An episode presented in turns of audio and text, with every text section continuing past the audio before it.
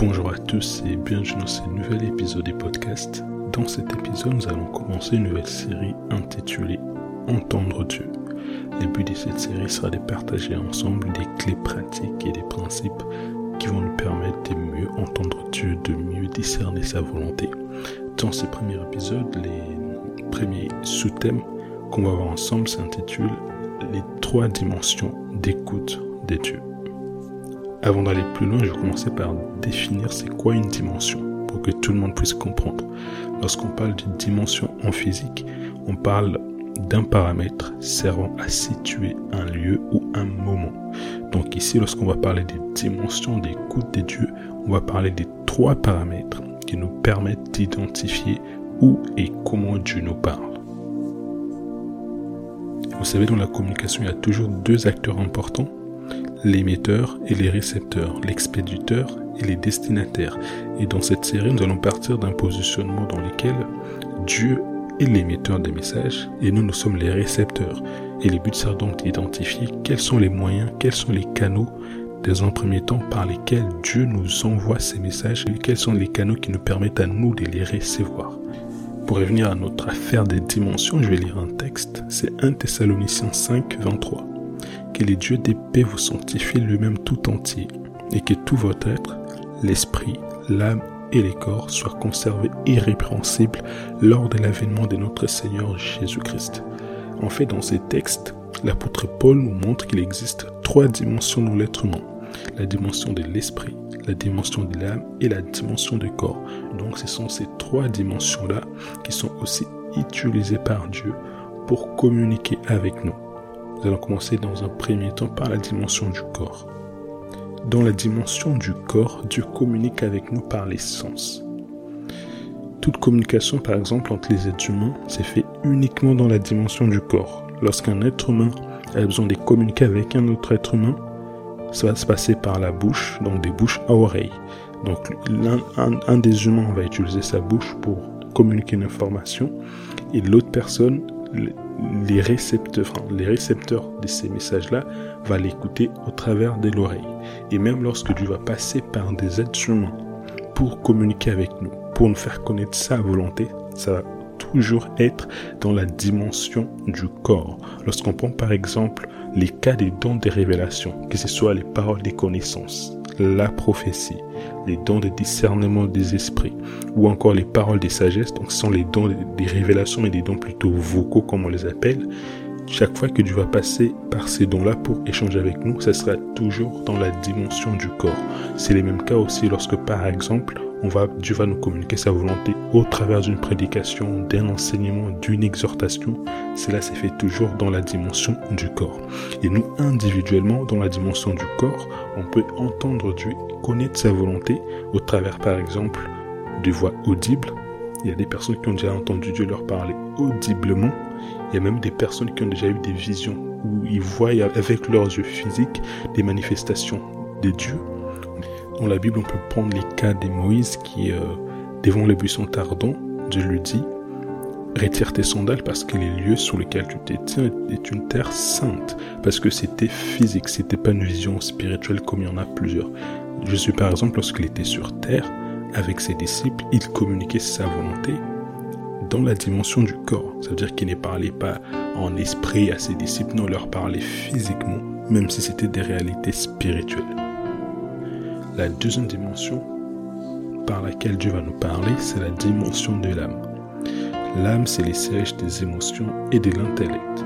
Dans la dimension de l'âme, Dieu va nous faire connaître sa volonté au travers des idées, au travers des inspirations, au travers parfois des imaginations. Des fois, en fait, on s'imagine des choses, on s'imagine des scénarios, pensant que c'est nous qui sommes en train de les concevoir, alors que c'est Dieu qui est en train de nous inspirer et de nous parler dans la dimension de l'âme, Dieu va aussi nous faire connaître sa volonté, par exemple, lorsqu'on réfléchit, dans la réflexion, dans la méditation, tout, tout ce qui va toucher à l'intellect, Dieu peut aussi utiliser ces canaux-là pour communiquer avec nous et nous faire connaître sa volonté. Mais je ne vais pas trop m'attarder là-dessus. La troisième dimension qu'on va voir et qui est pour moi la plus importante, c'est donc la dimension de l'esprit. Ce qu'il faut savoir sur l'esprit humain, c'est que Lorsqu'on parle de l'esprit, on parle de notre homme intérieur. Et euh, beaucoup de fois dans la Bible, on parle du cœur. Il y a des personnes qui ont des fois cette confusion, ils ne savent pas si lorsqu'on va parler du cœur, on parle de l'âme ou de l'esprit. Mais il faut savoir ce que dans la Bible, lorsqu'on parle du cœur, ça fait très souvent allusion à l'homme intérieur, au dédon, au profond de l'homme, à la dimension centrale de l'homme. C'est donc l'esprit. À 90% du temps, Dieu va nous parler dans la dimension de l'esprit. Et il y a deux raisons. La première raison, c'est que Dieu nous parle dans la dimension de l'esprit, parce que dans la dimension de l'esprit que nous communions avec Dieu. Je vous ai dit dans Jean 4, au verset 24, Dieu est esprit. Il faut que ceux qui l'adorent, l'adorent en esprit et en vérité. Dieu étant lui-même esprit, étant les pères des esprits, quand il va communiquer, ça sera d'esprit à esprit. Ça sera donc dans la dimension de l'esprit premièrement. Je vais lire un deuxième texte, Proverbe au chapitre 20 au verset 27. L'esprit de l'homme est une lampe de l'éternel. Il explore les plus profonds des lettres.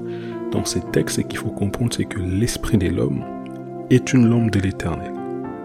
Donc l'esprit de l'homme est semblable à une lampe.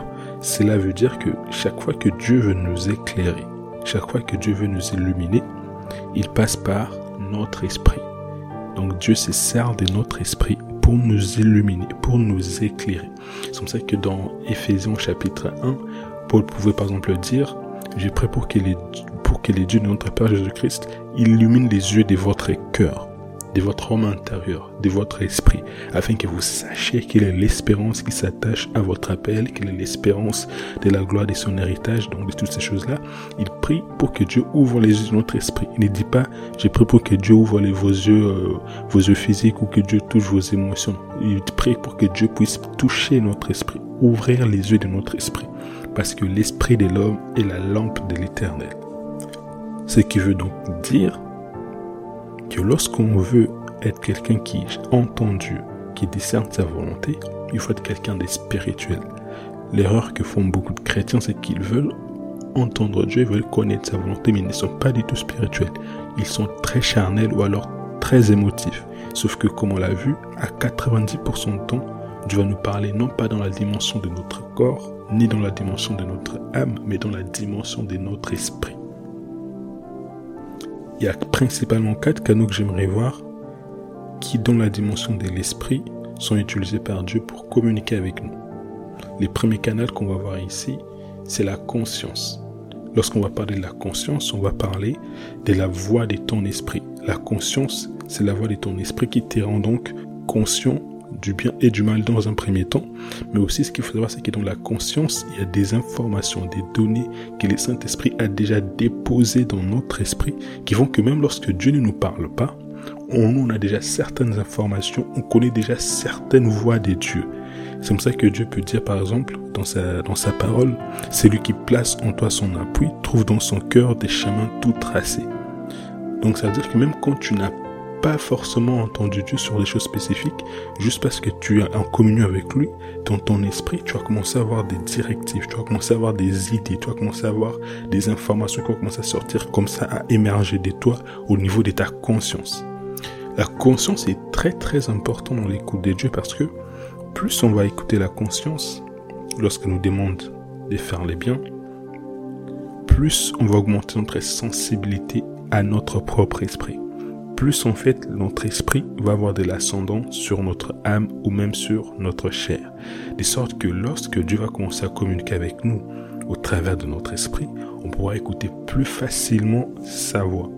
Les problèmes de beaucoup de chrétiens, c'est que comme ils n'écoutent pas forcément leur conscience, les cas des personnes qui vivent profondément dans les péchés, ben, ça fait que même quand Dieu va parler à leur esprit, les problèmes, ce n'est pas que la voix du Saint-Esprit est faible, non. C'est que même quand leur esprit a l'information que le Saint-Esprit a à leur communiquer, ils n'arrivent pas à l'entendre parce que la chair, l'âme et ainsi de suite ont pris l'ascendant.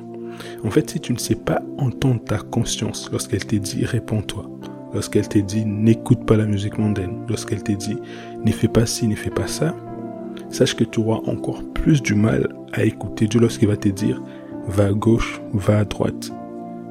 C'est pour ça qu'on a tendance à dire que lorsque tu vis dans les péchés et que tu es là, Seigneur, parle-moi, révèle-moi l'homme de ma vie et la femme de ma vie, la première voix que tu vas entendre, c'est déjà répands-toi. Et répands-toi ne vient pas forcément du Saint-Esprit, mais de ta conscience. Parce que ta conscience t'est dit, t'est fait comprendre quand quelque chose est bien, quand quelque chose est mal, quand tu t'éloignes de Dieu ou quand tu es en bonne communion avec Dieu. Je vais lire un texte qui est pour moi très très important c'est dans 1 Timothée, au premier chapitre, verset 18 au verset 19.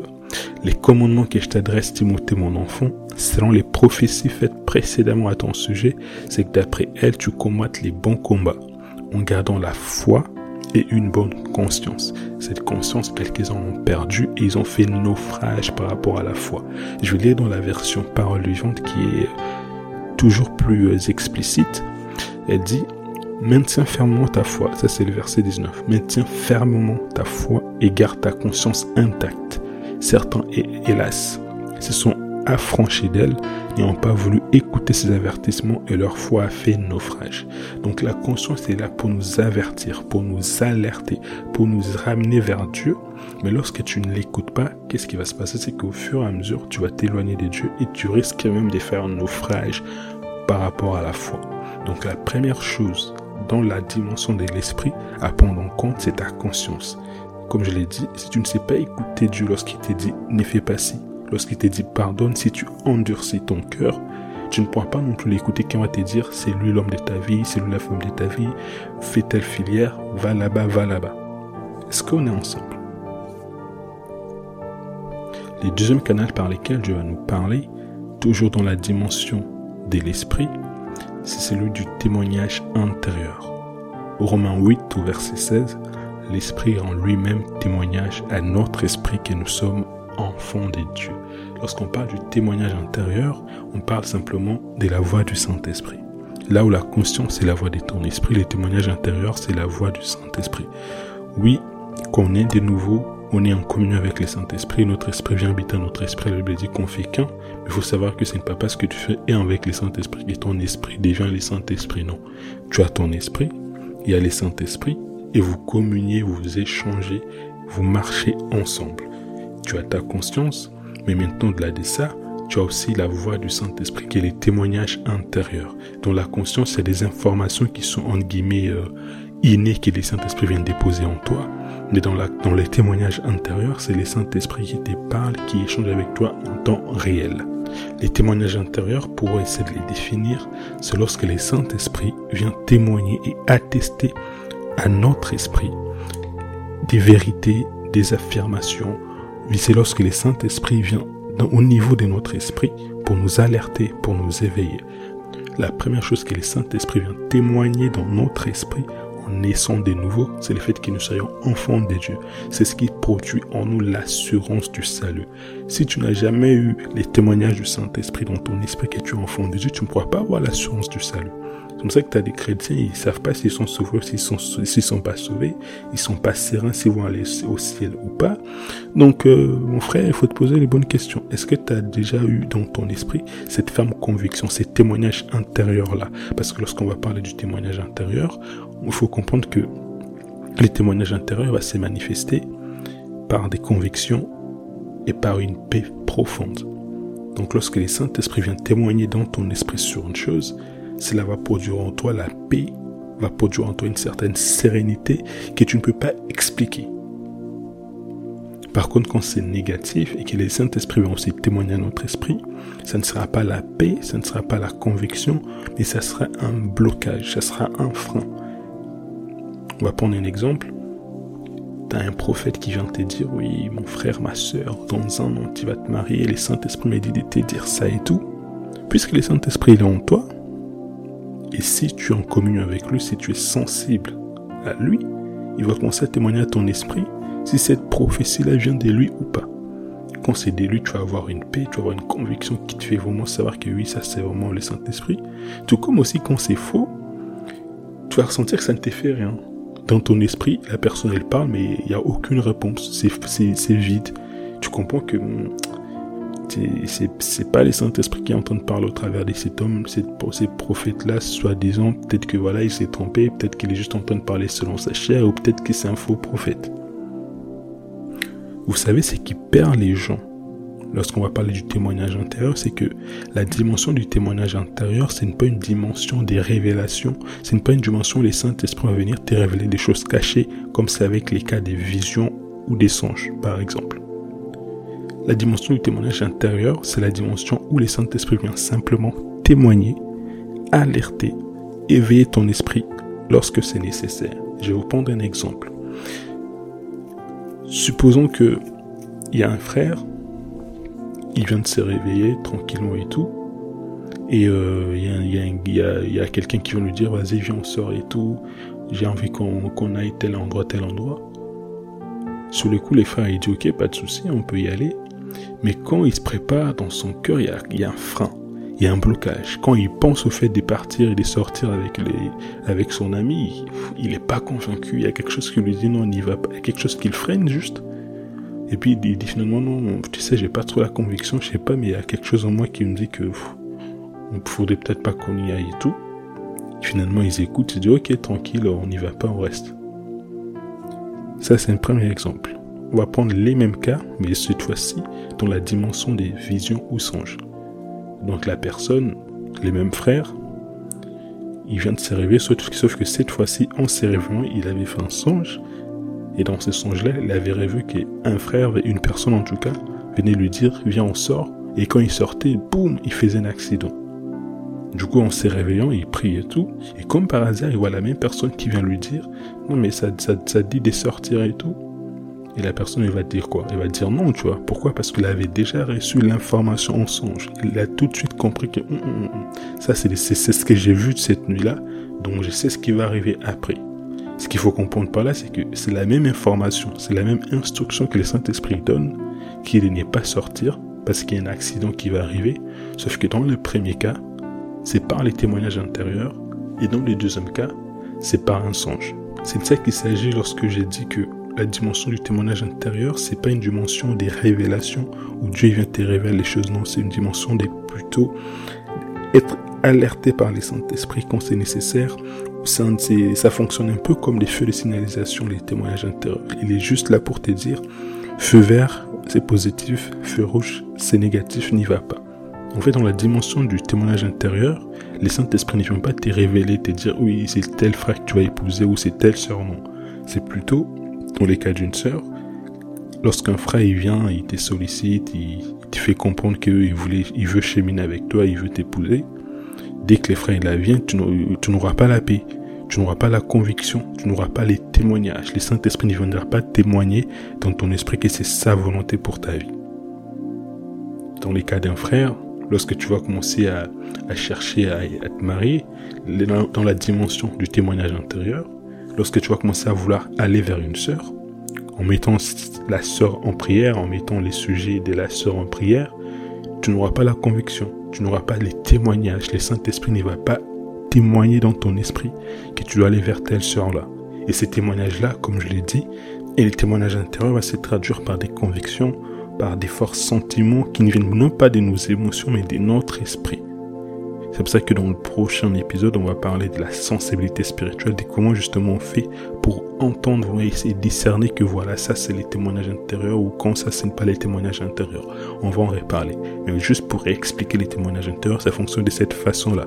Tu vas voir que dès que tu vas commencer à parler d'un sujet, supposons que les frères, t'es sur la sœur, mais dès que tu commences à penser à la sœur, tu es attiré par elle, mais ton esprit n'est pas tranquille. Dès que tu penses à la sœur, tu n'es pas tranquille. Dès que, en tout cas, dès qu'il y a quelque chose autour de la sœur vient vers toi, les Saint-Esprit, est tout de suite là, il t'alerte, il te fait comprendre que non, c'est pas la bonne chose, c'est pas vers cette personne que tu dois partir. Et il y a un verset très important. Jésus dit dans Matthieu 10, il me semble, non, c'est dans Jean 10, il dit, les premiers connaissent ma voix et ils me suivent. En fait, la plus grande difficulté pour les chrétiens, c'est pas de savoir discerner quand Dieu parle. Ce n'est pas les sujets dont je viens de vous dire que oui, comment savoir quand Dieu, quand cette conviction vient de Dieu, quand ne vient pas de Dieu, non. Parce que quand tu es une brebis du Seigneur, lorsque les Saint-Esprit parlent, sache que tu sais savoir. Peut-être que tu ne le sais pas encore, mais sache que quand le Saint-Esprit va te parler, tu sauras savoir que c'est lui.